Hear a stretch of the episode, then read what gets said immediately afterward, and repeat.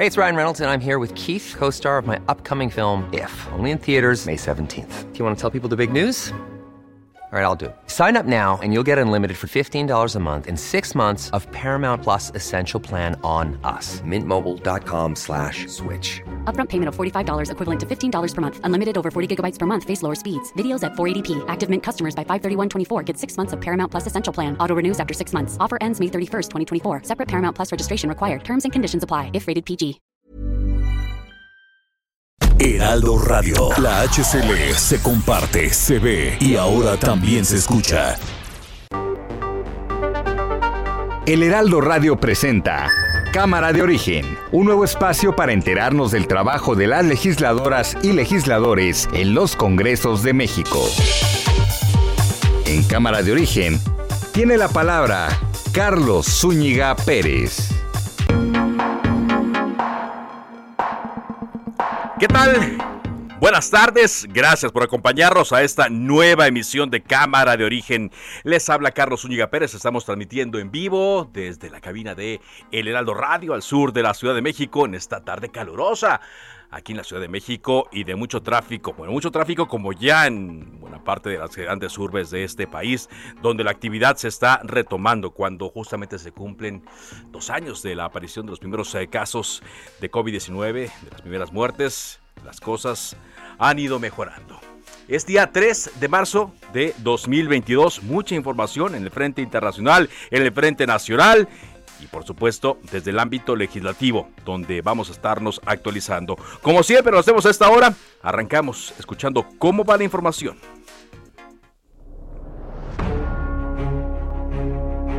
Podría decir vamos bien, a pesar de los pesares. Estamos saliendo de la pandemia que nos dejó muchos sufrimientos, que fue muy difícil, que afectó la economía, pero vamos remontando. Tenemos que buscar un acuerdo y eh, como sucedió en Europa, que primero fue comunidad europea y luego la Unión Europea, lo mismo en América. Y tenemos mucho potencial para ser autosuficientes. Claudia Sheinbaum. Eh, diversos edificios fueron evacuados de acuerdo al protocolo, pero eh, estamos bien todos afortunadamente. Seguimos informando. Zoe Robledo, director del IMSS. Eh, seguimos el protocolo para la evacuación de este del edificio de reforma del IMSS sin, ninguna, sin ningún incidente. Más de 700 personas eh, evacuaron el, el, edificio en un poquito más de tres minutos. Xochitl Galvez, senadora del PAN. Todos los días desaparece un poco de este planeta y no estamos haciendo lo suficiente para evitarlo. Vamos en un tren a toda velocidad y nos vamos a estampar con el muro del cambio climático. Samuel García, gobernador de Nuevo León. Nuevo León no tiene ciudadanos ni primera ni segunda. Y para el gobierno, todos somos neoloneses y merecen los derechos del mismo piso hacia adelante. Somos el Estado que más discrimina. Duele decirlo, pero es realidad. Y aquí más de la información del día. Ya viene para México este avión de la Fuerza Aérea Mexicana que despegó temprano de Bucarest, Rumania. Ya hizo un par de escalas, en estos momentos está en Canadá repostando combustible y se espera que este avión llegue a las 11 de la noche tiempo del centro de México. Este avión que trae incluso a eh, algunos ciudadanos eh, que no son mexicanos, trae a 44 mexicanos, trae también a varios ecuatorianos, trae incluso un australiano y también trae ucranianos. El Pleno de la Cámara de Diputados guardó este jueves un minuto de silencio en memoria del exdiputado local de San Luis Potosí, Pedro César Carrizales Becerra, alias El Mijis, o más bien conocido como Mijis. El alias se oye más cuando es delincuente, ¿no? El mote del Mijis tenía, cuyo deceso fue confirmado ayer por la tarde por parte de la Fiscalía General del Estado de Tamaulipas. Alejandro Moreno, el presidente nacional del PRI, advirtió que el exgobernador de Sinaloa, Quirino Ordaz, ya fue notificado que, en cuanto asuma cargo o rinda protesta como embajador de México en España, va a ser expulsado del Partido Revolucionario Institucional. Subrayó que no es una decisión personal, sino estatutaria. Y bueno, pareciera que ya es lo que menos importa ahorita al ex gobernador de Sinaloa, Quirino Ordaz Coppel. De forma unánime, la Suprema Corte de Justicia de la Nación declaró inconstitucional el requisito de tener 18 años para solicitar una nueva acta de nacimiento de identidad de género autopercibida con lo que se van a reconocer a los menores trans en México. Esto aunque no estén acompañados de un adulto, vaya, ni siquiera deben tener el consentimiento de los padres. Si un menor de edad quiere que se le extienda una un acta de nacimiento nueva con otro género, se lo van a tener que dar, se la van a tener que dar.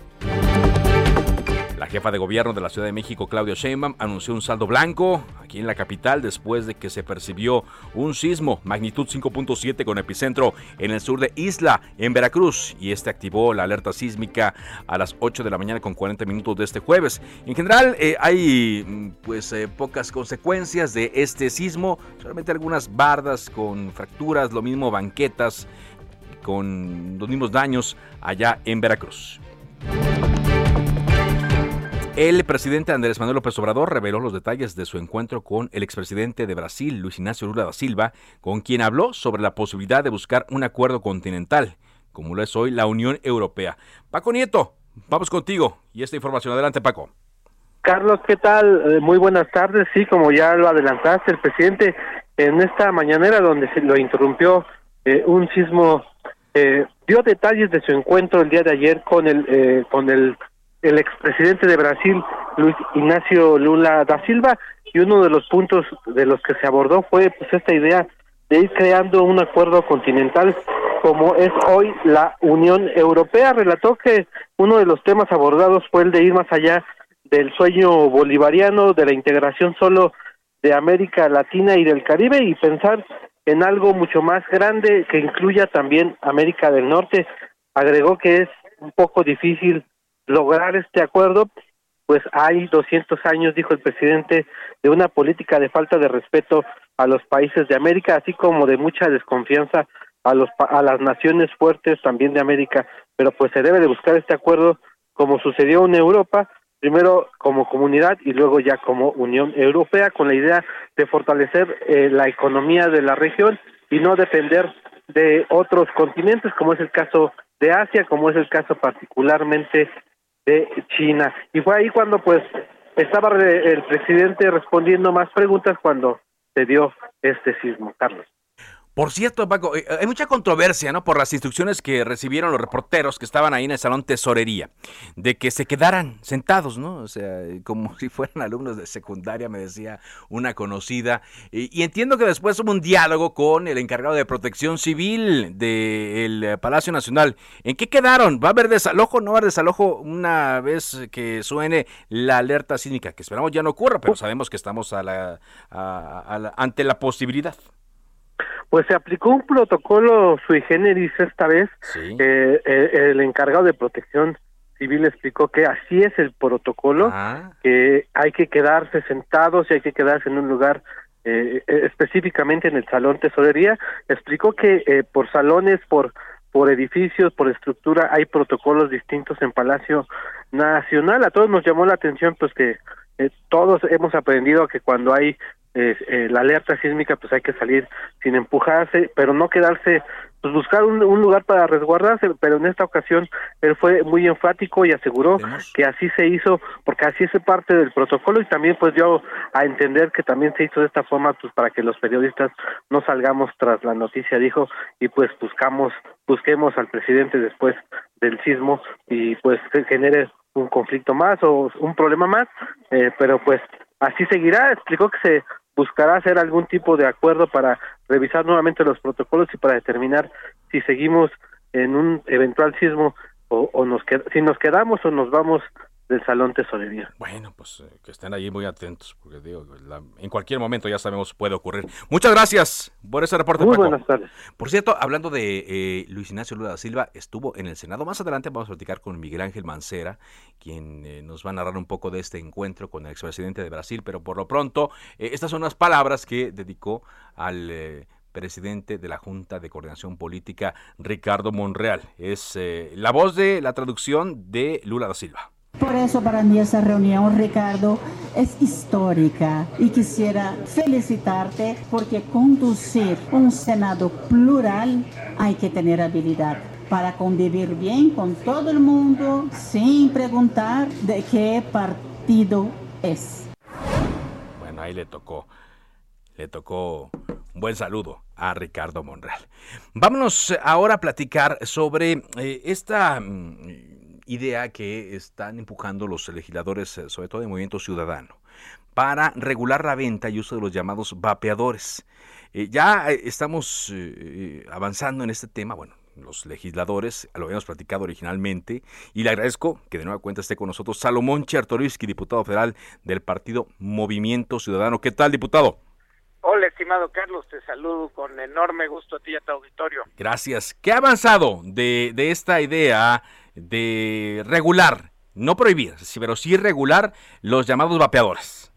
Eh, exactamente de ese punto partimos, la iniciativa se presentó y, y el día de ayer tuvimos un foro en donde se escucharon sobre todo a científicos, a clubes de vapeadores, a gente que nos traía experiencia internacional para ir robusteciendo aún más la discusión, porque el objetivo, como bien lo dices, está en regular, no en prohibir. ¿Y por qué, Carlos? Un millón y medio de mexicanas y mexicanos al día de hoy ya utilizan los vapeadores o cigarros electrónicos de manera cotidiana y lo están haciendo de manera ilegal porque está prohibido. Muchísimos sitios, muchísimas tiendas de conveniencia, ya no se diga en la vía pública, venden todos los días los vapeadores. Bueno, ¿de qué se trata? De reconocer que, uno, esto ya es una realidad.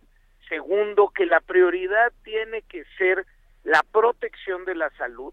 Y para ello, al estar regulado, tienes que dotar de las capacidades a las instituciones de salud, particularmente a COFEPRIS, para que pueda verificar que lo que estamos comprando, lo que están consumiendo algunas personas en nuestro país, pues que sepan qué contiene, que sepan que lo que se está metiendo es lo que ahí dice, este qué cantidad de nicotina tiene, si es que la tiene, eh, qué tipo de líquidos es los que lo que va a tener en el contenido, etcétera. Segundo eh, punto importante, Carlos, no es nada más al contentillo de si debe estar prohibido, debe estar regulado, es que la Suprema Corte de Justicia ya nos mandató a los legisladores que no hay prohibiciones absolutas, que tiene que haber el derecho al desarrollo de la libre personalidad y que en ese sentido los adultos deben de poder decidir qué consumir. Entonces, por un lado la salud, por el otro la defensa al libre desarrollo de la persona y tercero sí pues esto es un mercado, vaya, se da en el mercado hoy en día, pues bueno, pues que, que genere este que genere este, el cobro de impuestos, que genere beneficios para todos. Pues, que, pues sí, que genere un ingreso para el gobierno, es igual, aquí ya hay un mercado y se está vendiendo y se está vendiendo de manera ilegal y se está importando de manera ilegal, pues bueno, regulémoslo, cuidemos la salud, sí. cuidemos a la persona y generemos un mercado que le dé ingresos al gobierno. ¿Y en qué va ahorita? Porque yo me imagino que también, eh, como ocurre con muchas legislaciones de este tipo, diputado Salomón Chertorivsky, pues las empresas vendedoras de este tipo de, de, objetos pues están haciendo lo suyo. ¿En qué punto va el avance de esa legislación? Sí, tienes razón. Aquí, mira, hay que hay que dejar fuera la industria en esto, en esta discusión. Tiene que ser absolutamente objetiva y seria eh, es cuando empiezan a participar los que los que tienen un interés sobre todo económico este pues pues, pues ya se, se se contamina y no solo eso ¿eh? en el caso particular y yo te lo digo como exsecretario de salud yo no me siento a dialogar ni siquiera con las empresas tabacaleras. Ahí me parece que ahí sí hay que pintar con toda claridad este, la raya. Es, lo que tenemos que hacer es con especialistas y de manera objetiva hacer una valoración profunda de cómo regular. Yo ya no, no tengo la menor duda que tenemos que regular y e insisto, está mandatado. El chiste es cómo hacerlo bien, porque en el mundo, por ejemplo, en, en, en Europa se ha hecho muy bien. El Parlamento Europeo ya dijo que tiene que eh, utilizarse inclusive los vapeadores como mecanismo para ayudar a dejar de fumar. en, en, los hospitales en Inglaterra te regalan vapeadores si es que tú llegas como fumador queriendo dejar de fumar. Entonces, ya no es nada más si debemos o no regular, es cómo hacerlo bien. ¿En qué va? Eh, nuestra iniciativa se turnó a la Comisión de Salud. Y en la Comisión de Salud la tenemos que dictaminar. Eso es lo que eso es lo que sigue en este momento. Pero debo decirte, Carlos, hay mucha presión eh, de la autoridad sanitaria del país porque este pues ellos sí quieren prohibirlo. Ellos eh, quieren prohibirlo Carlos, quieren prohibirlo. Y ese es, ese, ese es este pues ese es el tema pero insisto eh aquí ya hay un mandato judicial en donde tenemos y estamos obligados a legislar pero además para la gran mayoría y lo que vimos en el foro ayer y estuvieron diputadas y diputados de todas las fuerzas políticas pues hace sentido la regulación este hace yo te diría de manera bastante obvia es este que pues las prohibiciones este eh, totales pues, pues, nunca han funcionado.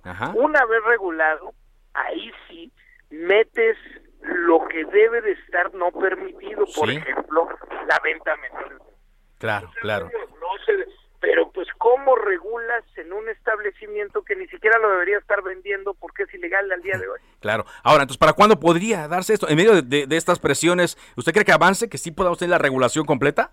Mira, eh, por lo que vi ayer y el grupo eh, de diputadas y diputados, que es bastante plural, yo creo que por lo menos vamos a poder avanzar en la dictaminación en las próximas semanas. Okay.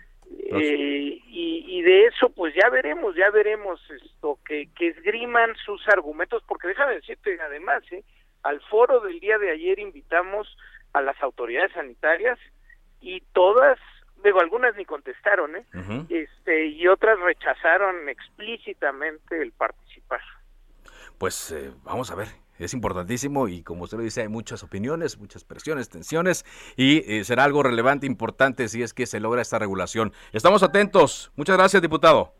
No, hombre, el agradecido soy yo siempre a la orden, Carlos. Saludos Hasta luego. Al auditorio. el diputado de Movimiento Ciudadano Salomón Chertorivsky. Sí, ya cada vez es más común ver a las personas con los vapeadores en la calle. De hecho, hay muchos vendedores ambulantes que incluso ya venden, incluso venden los cartuchos también para que eh, se pueda seguir utilizando. Y si esto no está dejando ningún beneficio, pues deberían, ¿no? Le contábamos además temprano aquí en Cámara de Origen que el presidente Andrés Manuel López Obrador se reunió con Luis Ignacio Lula Silva, también hubo una reunión con diputados y con senadores.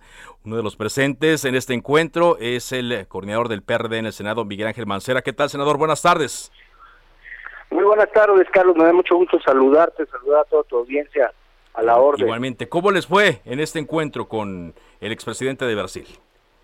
Mira, la verdad fue un encuentro muy cordial, fue un encuentro emotivo, te diría yo incluso, eh, asistencia de todos los grupos parlamentarios, se dio en un formato en el que permitió y además eh, el expresidente lo hizo, lo hizo con atención, escuchar todos los posicionamientos de los grupos, eh, breves, digamos en, alrededor de tres minutos de cada uno de, los grupos parlamentarios, y posteriormente él hizo una intervención extensa eh, que fue verdaderamente emotiva en algunos de los de los tramos de su discurso de su eh, de su comunicación hacia hacia nosotros. Eh, llegó hasta las lágrimas decía usted. Llegó hasta las lágrimas porque él platicaba alguna anécdota de una invitación que tuvo México y Brasil al G8, eh, en donde él narra que fue en compañía del entonces presidente Fox y que al llegar a esa reunión él se sentía descolocado y pues veía grandes personalidades que él refería, así nos lo dijo, pues yo los veía en la televisión, eh, a, pues, grandes eh, líderes mundiales, todo el eh, discurso estaba en inglés, él quería hacer su intervención en, su idioma y, y, se había abstenido de hablar, pero dice que comenzó a hacer una reflexión y dijo, ¿cuántos de todos los que están aquí eh, han eh, sabido lo que es eh, tener que trabajar de manera dura, dejar de comer, pasar penurias. ¿Cuántos podrán contar eso como yo lo he vivido y que eso lo animó, lo llevó pues a platicar y a entrar con todo el vigor a hablarle al G8 y que así lo hizo y, y ese momento lo llevó hasta las lágrimas en su exposición, Carlos. Muy bien. Este encuentro, bueno, se da como normalmente ocurre ante legisladores eh, de recibir a personajes de, todo tipo, ¿no? De personajes eh, que piensan distinto, vaya, en un ambiente, en un escenario eh, plural que, se da. ¿Con qué más se queda, senador Mancera? Mira, hay, hay dos momentos importantes, además, obviamente, de la paciencia de escucharnos a todos con atención. Eh, eh, reconocimiento del senador Monreal por lo que tú estás diciendo, porque le dijo, eh, Ricardo, te quiero reconocer porque tienes aquí a, representantes de, diversas formas de pensar y se advierte que hay cordialidad en esta reunión, entonces le hizo una le hizo un, un reconocimiento. Y después algo muy significativo, Carlos, es que habló un largo tramo de, de, su discurso sobre el cuidar el medio ambiente, sobre cuidado al medio ambiente, sobre la lucha contra el cambio climático y dijo que se debe de hacer un cambio en la gobernanza mundial, en el gobierno mundial, para priorizar precisamente los temas eh, medioambientales, que es fundamental que se tome conciencia de ello. Pues eh, es importante. Eh, finalmente le quiero preguntar eh, sobre su punto de vista, senador Mancera, de un tema doméstico, el tema de Veracruz. usted había dado su opinión sobre que debería derogarse, pero por completo, y no volverse a dar ningún intento de poner en el Código Penal de Veracruz un delito como el de ultrajes a la autoridad. Están revisando lo que está ocurriendo allá. Es correcto, Carlos, así lo planteamos porque eh, vulnera la Constitución en cuanto a la libertad de expresión y por supuesto también en cuanto a algo que de manera muy técnica se llama principio de taxatividad y que no es otra cosa que los tipos penales deben decir exactamente cuál es la conducta que se va a sancionar. Eh, hay algunos tipos penales que en la historia llegaron a decir al que realice cualquier acto, al que realice cualquier tipo de conducta, entonces, esa apertura no puede quedar de manera discrecional a que las autoridades interpreten. Y eso es lo que sucede con el delito de ultrajes. A la autoridad ya lo sancionó la Suprema Corte tachándolo de inconstitucional, pero desgraciadamente queda otro artículo, porque el que se declaró inconstitucional, si no me recuerdo, es el 131 y hay un 131 bis. Sí. Ahora sí que siempre hay un bis. Sí, exacto. Y ese bis tiene la misma redacción solo que lo refiere a cuando haya una catástrofe, una emergencia, eh, o bien estemos en una pandemia. Pero tiene la misma redacción, es el mismo verbo rector, es, lo mismo que se declaró inconstitucional.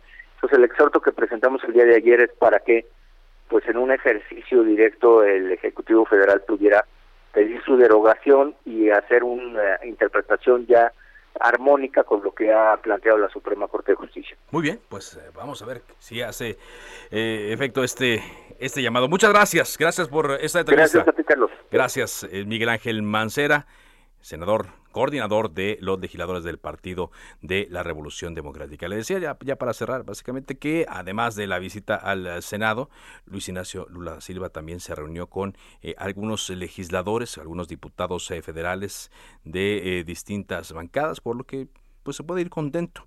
Estuvo con integrantes de Morena, del PT y Partido Verde en la Cámara de Diputados y le llamó a que estén, ahí sí dio un mensaje político, le llamó a que estén preparados para un embate de la oposición. Vamos a ir a un corte comercial y le invitamos a que siga con nosotros aquí en Cámara de Origen a través de El Heraldo Radio.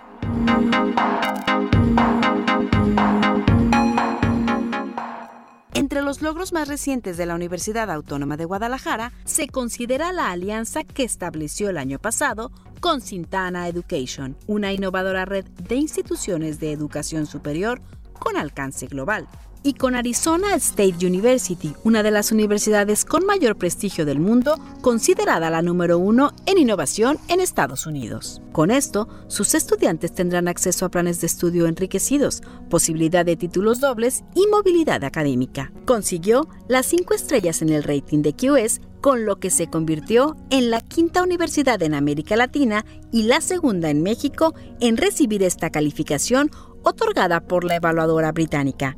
Universidad Autónoma de Guadalajara, 87 aniversario. Se decreta un receso. Vamos a un corte, pero volvemos a Cámara de Origen con Carlos Zúñiga Pérez. Heraldo Radio, la HCL se comparte, se ve y ahora también se escucha.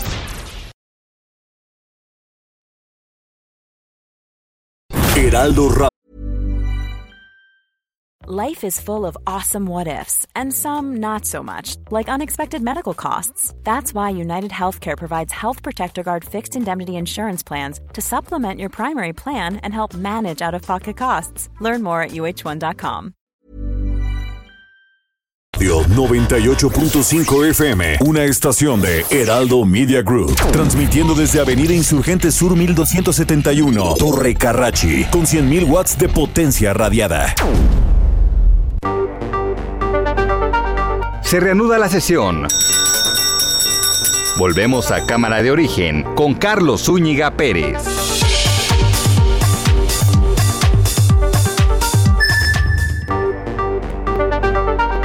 Contacte a Carlos Zúñiga Pérez en Twitter, Facebook e Instagram como arroba carloszup.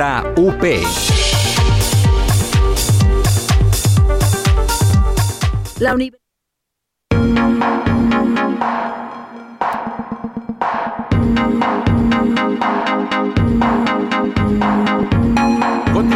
Continuamos, con la información en cámara de origen cuando son las 4 de la tarde con 30 minutos tiempo del centro de México. Desde la semana pasada volvió a hablarse de la guardería ABC, este tristísimo caso ocurrido en el año 2009. Esto luego de que el ministro presidente de la Suprema Corte de Justicia de la Nación, al presentar un eh, libro, una autobiografía, dijo que eh, había sido objeto de presiones por parte del gobierno de Felipe Calderón para que no se votara en contra de bueno un proyecto que él estaba que él preparó en torno a la guardería ABC para que no se perjudicara a familiares de la esposa de el presidente Felipe Calderón, en este caso Margarita Zavala. Margarita Zavala respondió a Arturo Saldívar diciendo que esto no era cierto. Bien, a partir de ahí, ahora Margarita Zavala, siendo integrante de el Congreso de la Unión de esa legislatura como diputada federal del PAN, pues eh, hubo una confrontación también durante la semana pasada. Casi, casi llegan a los golpes. A partir de ahí se mm, creó la idea de hacer una mm, comisión especial para investigar las declaraciones de Arturo Saldívar sobre el caso de la guardería ABC, pero hoy durante una reunión de la Junta de Coordinación Política de la Cámara de Diputados, esta no fue aprobada, esta propuesta no fue aprobada, la propuesta de la diputada María Guadalupe Chavira, debido a que el coordinador de los diputados del Partido Verde, Carlos Puente, votó en abstención. Agradezco que esté con nosotros Mirza Flores, la vicecoordinadora del Movimiento Ciudadano, del Partido Movimiento Ciudadano en la Cámara de Diputados, para platicarnos de este tema. ¿Cómo está, diputada? Carlos, muy buenas tardes. Envío un saludo muy afectuoso a tu audiencia de Cámara de Origen. Muchas gracias por esta llamada y por este espacio. Gracias. ¿Cuál es la postura del Partido Movimiento Ciudadano en torno a la creación o a la idea de crear una comisión que investigue estas declaraciones, diputada? En principio estuvimos el día de hoy en contra, nuestro voto fue en contra, porque no se ha dejado muy en claro ni cómo se va a llamar esta comisión, ni qué alcances tiene, cuáles son sus propósitos, qué metodología tendría.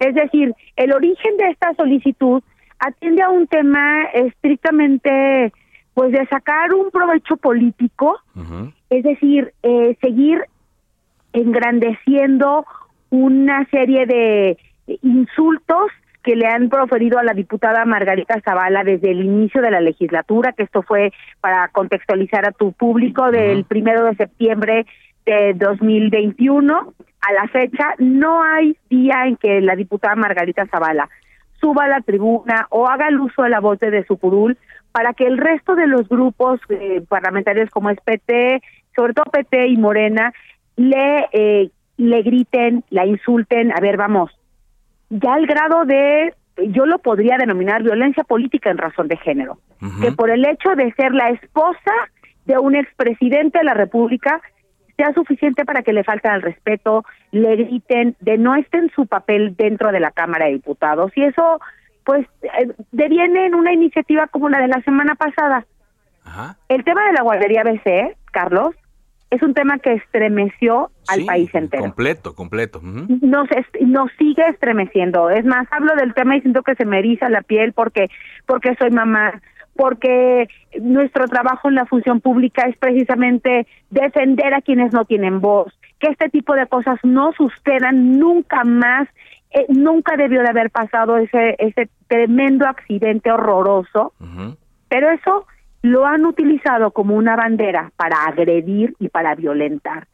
Y cuando usas una bandera que nos estremece y que deberíamos de procurar todos que esto nunca sucediera y la usan para insultar, pues eso le resta mucha seriedad, Carlos. Mucha seriedad, sí. Es un hecho que ocurrió hace 12 años, 5 de junio de 2009, ya va eh, para 13. Y aparte, no sé, diputada, y esto lo digo más para nuestro auditorio, que siempre está atento a lo que ocurre en las cámaras, es... Eh, esta idea, no de esta legislatura, pero de otras, de la comisionitis, ¿no? La creación de comisiones, comisiones que luego ya no sabemos en qué terminan.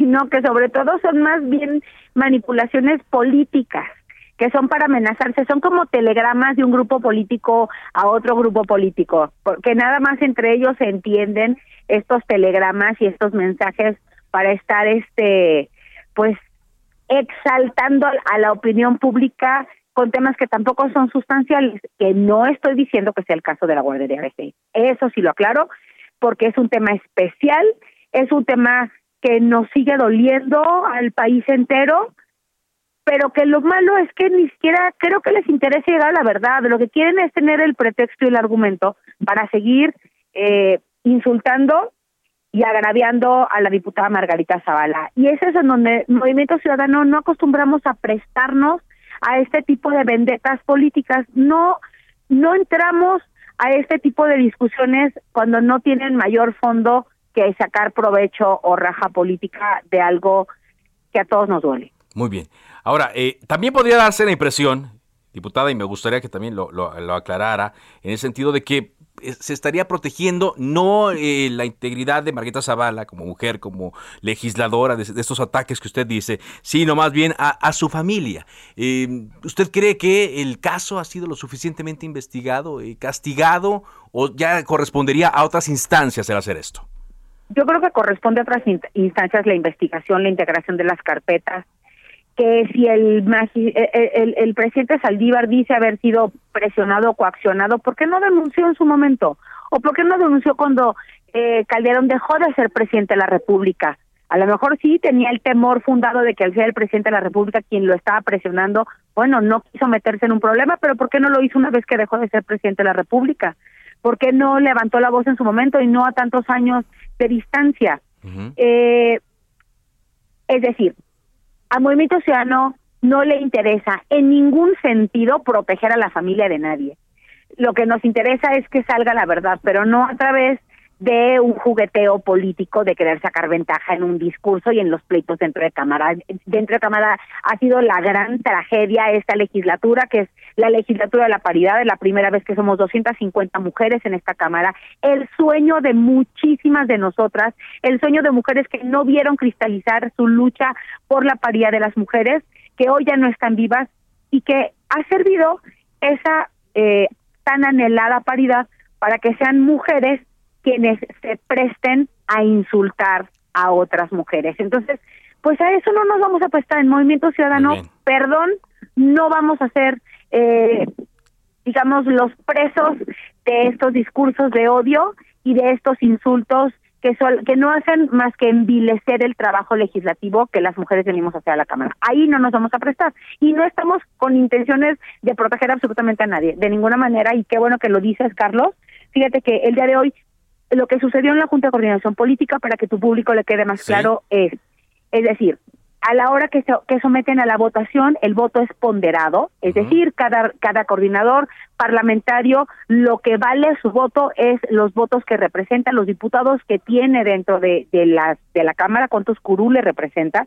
En el caso de Morena, que votó a favor, eh, son 202 votos, el PT son 33, entonces tuvieron un total de 235 votos, vamos a decirlo así, a través de sus coordinadores. El verde que se abstiene de votar son 42 votos, vale 42 eh, eh, votos su, su, su abstención.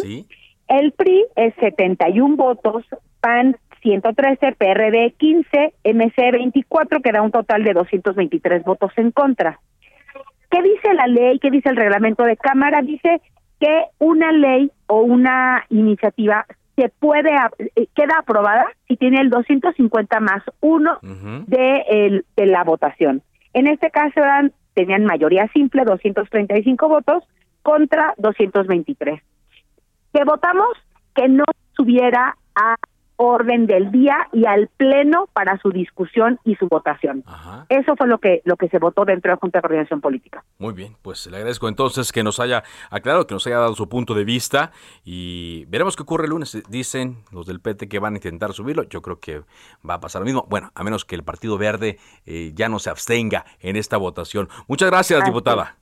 Carlos, gracias y quedo como siempre a tus órdenes y a las órdenes de tu audiencia. Hasta pronto. Muy amable. La diputada Mirza Flores, vicecoordinadora del partido Movimiento Ciudadano en la Cámara de Diputados. Y sí, el legislador sigue siendo legislador Gerardo Fernández Noroña, vicecoordinador de la bancada petista, confirmó que Morena y PT no lograron esta mayoría para incluir el asunto en el orden del día, pero acordaron abordar el tema de nuevo el próximo lunes. A ver qué ocurre si en la Junta de Coordinación Política pasa o no este asunto. Hablando de cosas que están pasando, ¿no? Eh, en, rápidamente le comento que en el Senado, la Comisión de Relaciones Exteriores votó 13 a 1 a favor de que Quirino Ordaz sea el embajador de México en España. En la Comisión de Relaciones Exteriores de Europa hubo ocho votos a favor y dos en contra. Y bueno, pues Quirino está a punto de ganarse las llaves de la Embajada de México en España, pero también su expulsión del PRI, cosa que le decimos nosotros, pues pareciera que es lo menos que le importa en estos momentos. Cuando son las 4 de la tarde con 41 minutos, saludamos a Carlos Navarro. Danos información, Carlos, en reportero de Heraldo Media Group, en torno a estas acciones que la Secretaría de Seguridad Ciudadana está implementando en la alcaldía Álvaro Obregón, aquí en la Ciudad de México. Te escuchamos. Buenas tardes, Carlos. Te saludo con gusto a ti al auditorio y te comento que en las últimas 72 horas, elementos de la Secretaría de Seguridad Ciudadana de la Ciudad de México detuvieron en Álvaro Obregón a 50 personas por delitos contra la salud, portación de arma de fuego y cohecho, reportó el jefe de la Policía Capitalina, Omar García Harfuch. Hoy, en conferencia de prensa, el secretario informó que estas acciones son parte de la estrategia denominada Ciudad Segura, que tiene como objetivo mejorar las condiciones de paz y tranquilidad, así como bajar aún más los índices delictivos. Escuchemos.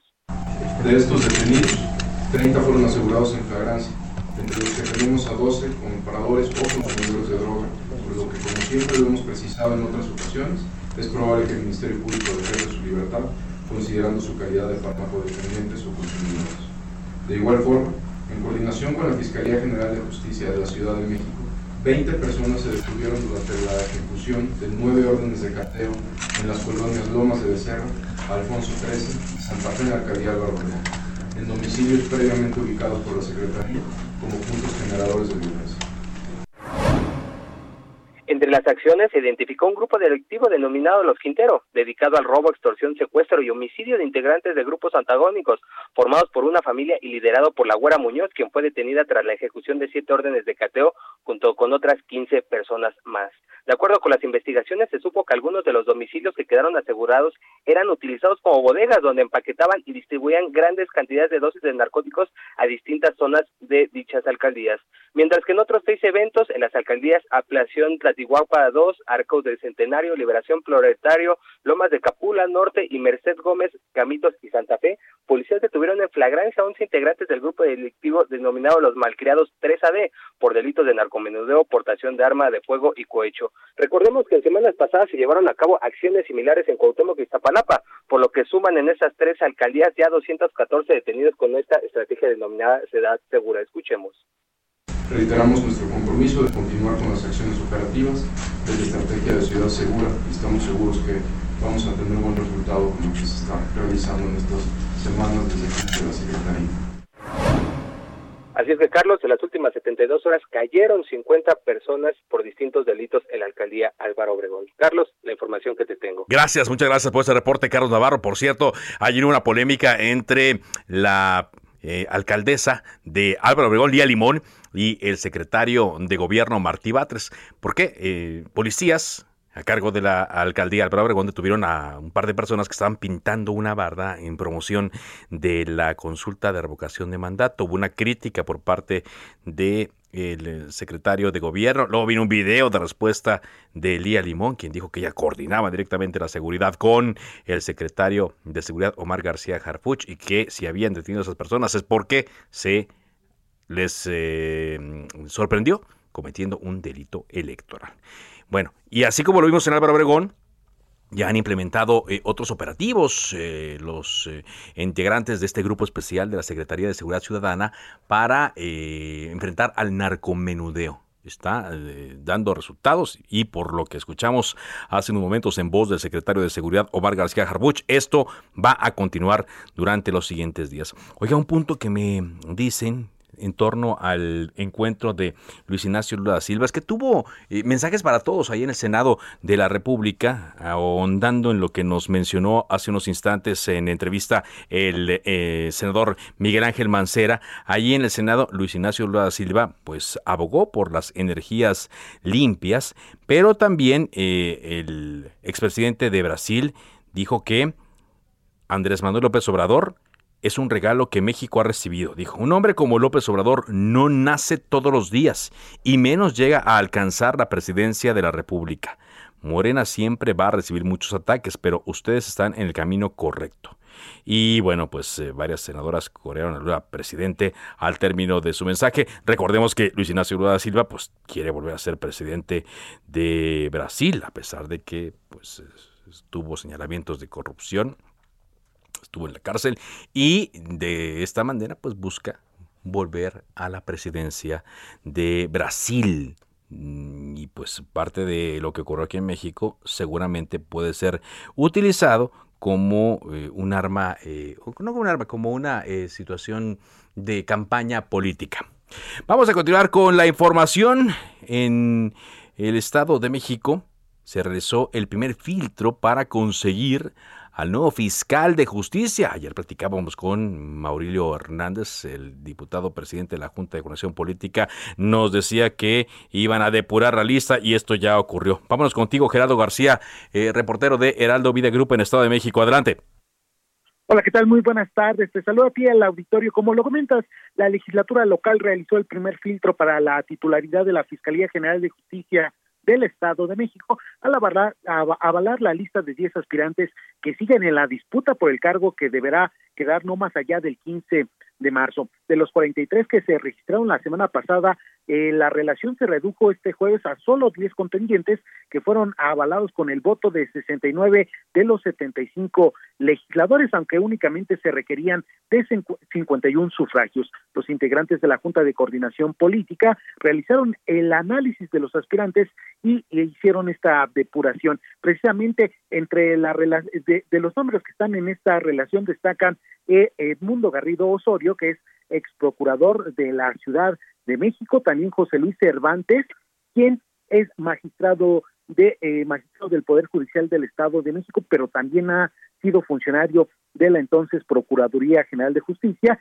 y también Vincia Samantha García Espinosa de los Monteros, que actualmente es fiscal de atención para los delitos de género. De esos nombres destacan ahora, una vez que precisamente ya ha quedado integrada esta lista, ahora eh, deberá el Ejecutivo Estatal eh, elegir de estos 10 perfiles una terna para que posteriormente se regrese a la legislatura, en donde la Junta de Coordinación Política deberá entrevistar a los finalistas y ya posteriormente hacer la votación que también tendrá que salir con más de las dos terceras partes de la legislatura, es decir, 51 votos y no debe de pasar de el 15 de marzo. Bueno, atentos. Entonces, gracias Gerardo. Buenas tardes.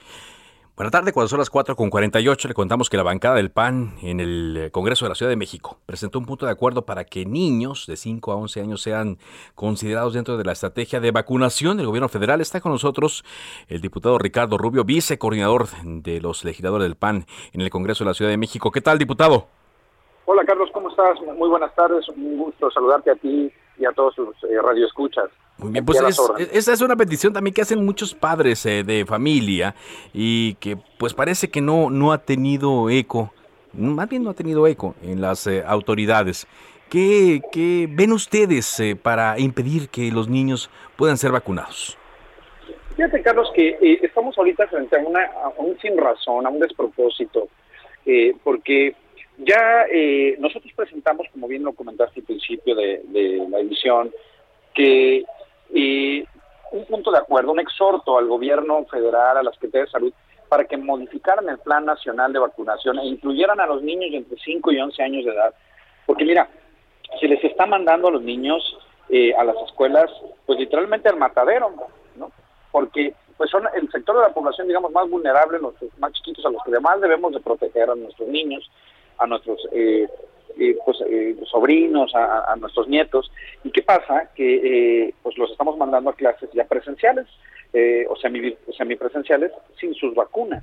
Ahora, ya en diversos países han sido probadas las vacunas, especialmente la Pfizer BioNTech, que es el nombre oficial, en Estados Unidos, en Chile, en donde ha probado su efectividad de manera contundente en, en este sector etario. y bueno, pues México se ha negado hasta este momento eh, a, hacer este, este planteamiento. Fíjate que ya un tribunal eh, colegiado de circuito en materia administrativa del primer circuito eh, emitió una sentencia en donde ordenó modificar el Plan Nacional de, Vacunación para incluir a este sector etario y bueno, eh, lo que nosotros presentamos en el Congreso de la Ciudad de México con un exhorto basado en este precedente judicial que ordena a las autoridades federales a modificar el Plan Nacional de, Vacunación. O sea, únicamente es decirle al, gobierno, oye, mira, está este precedente, úsalo, modificarlo y vacuna a todos los niños.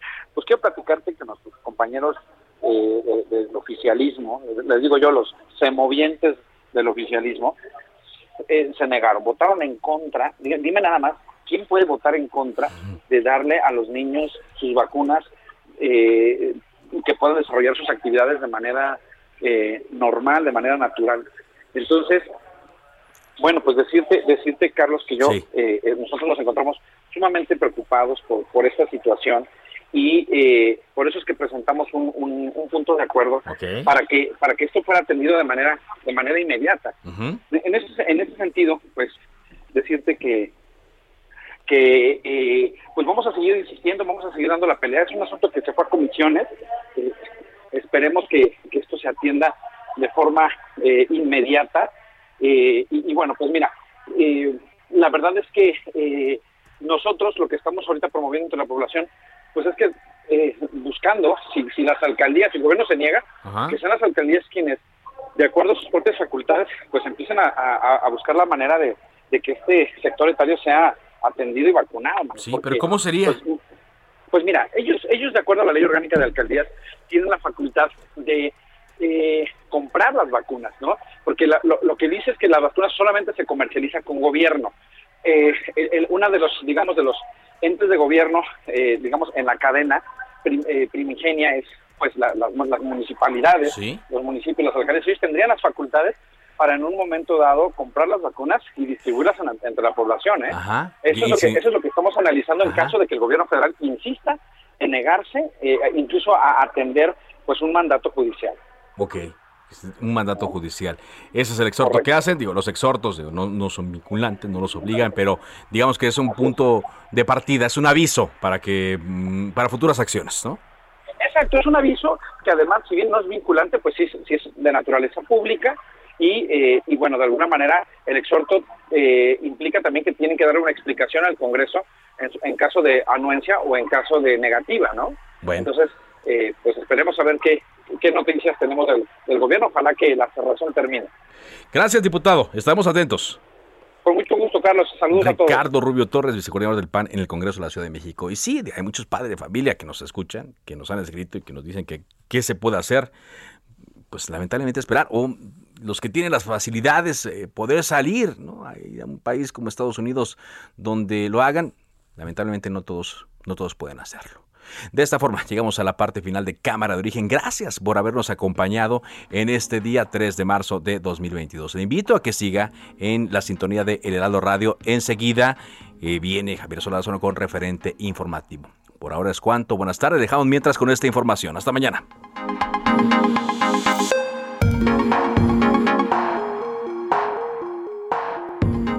La Universidad Autónoma de Guadalajara se encuentra hoy más fuerte que nunca con más de 15.000 estudiantes, es el sistema de educación privada más grande de Jalisco. Actualmente tiene cinco campus en la zona metropolitana de Guadalajara, uno en Tabasco y otro en Nayarit, y ofrece opciones educativas en todos los niveles, desde preescolar hasta doctorado, con más de 40 licenciaturas y 50 posgrados. La Escuela de Medicina es una de las más importantes de México y de gran prestigio internacional cuenta hoy con cerca de 2.000 estudiantes extranjeros. La Universidad Autónoma de Guadalajara tiene 140.000 egresados de todos los estados de la República y de muy diversos países. Todos sus esfuerzos están contemplados en la llamada Planeación Estratégica hacia el 2035, misma que está alineada a 11 líneas de trabajo conocidas como las estrategias de la Rectoría. Universidad Autónoma de Guadalajara, 87 aniversario se cita para el próximo programa. Cámara de origen, a la misma hora, por las frecuencias de El Heraldo Radio. Se levanta la sesión. Heraldo Radio 98.5 FM, una estación de Heraldo Media Group, transmitiendo desde Avenida Insurgente Sur 1271, Torre Carrachi, con 100.000 watts de potencia radiada.